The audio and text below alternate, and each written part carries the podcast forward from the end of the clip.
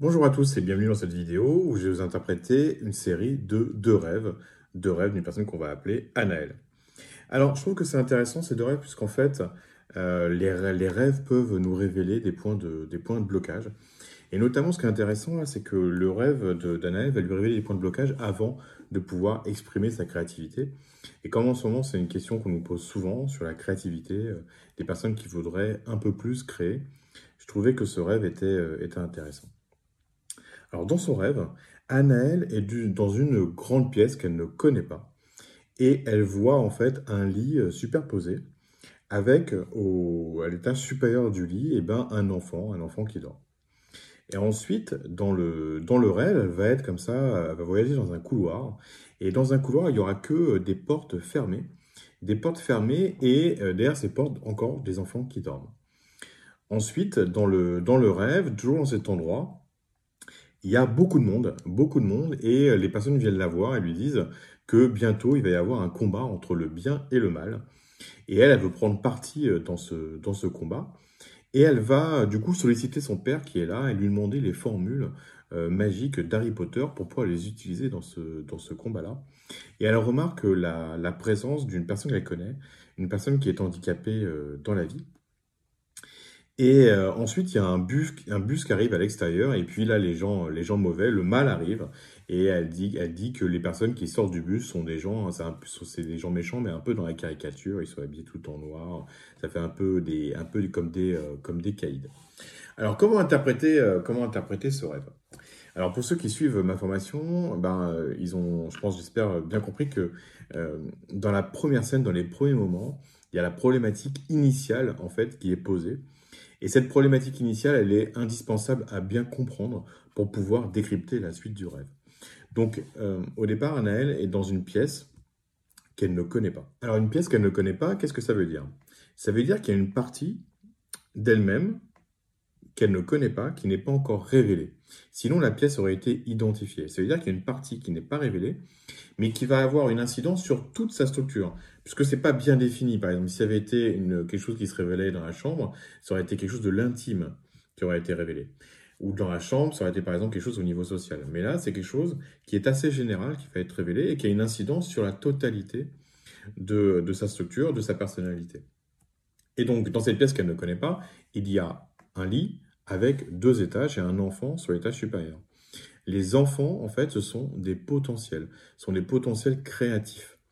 Et donc, mais ce n'est pas son enfant qui se trouve au second étage, c'est un enfant. Ça veut dire que c'est un potentiel créatif qui ne s'est pas encore révélé. Et donc, il est sur le deuxième étage de ce lit. Qu'est-ce que ça veut dire?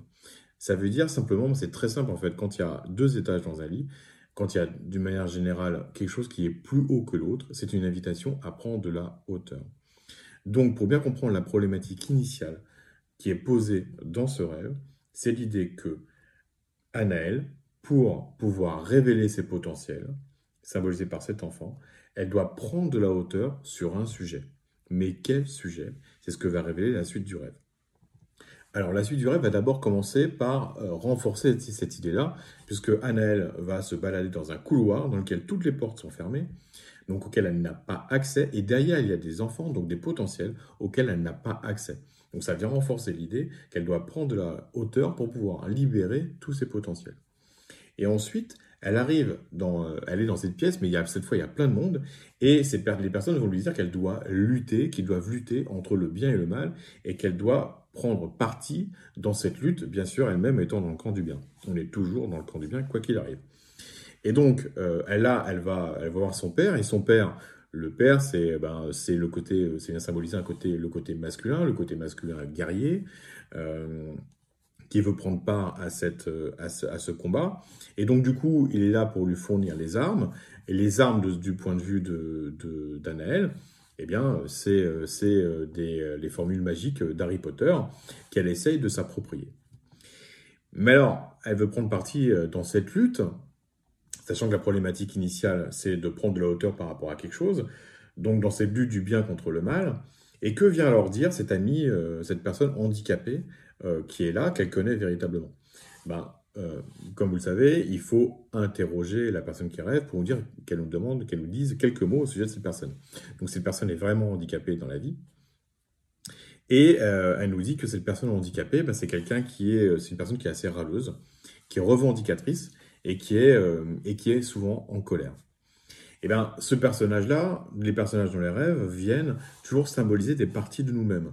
Donc ça veut dire que eh ben, c'est le parti, euh, c'est cette partie-là de la rêveuse euh, qui s'exprime quand elle est dans ce combat du bien contre le mal.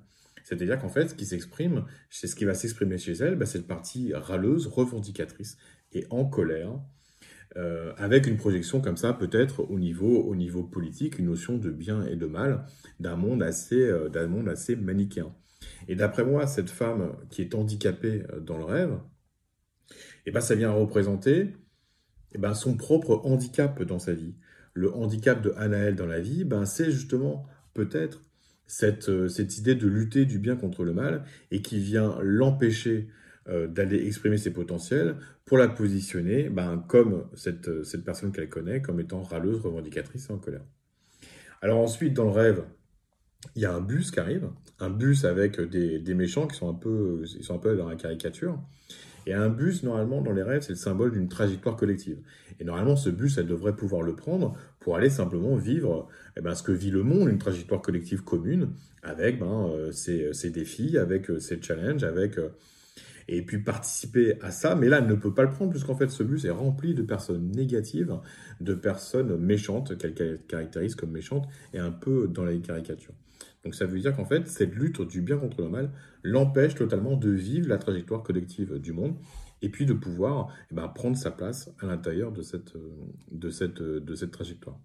Alors le deuxième rêve que fait Anaël, d'après moi, c'est une série de rêves qui vient renforcer euh, le, message du, premier, puisque dans le second rêve, en fait, elle est avec euh, sa mère chez un opticien, et euh, sa mère qui dans le rêve est habillée comme elle, a la même coiffure qu'elle, et sa mère veut acheter chez l'opticien des lunettes sans correction.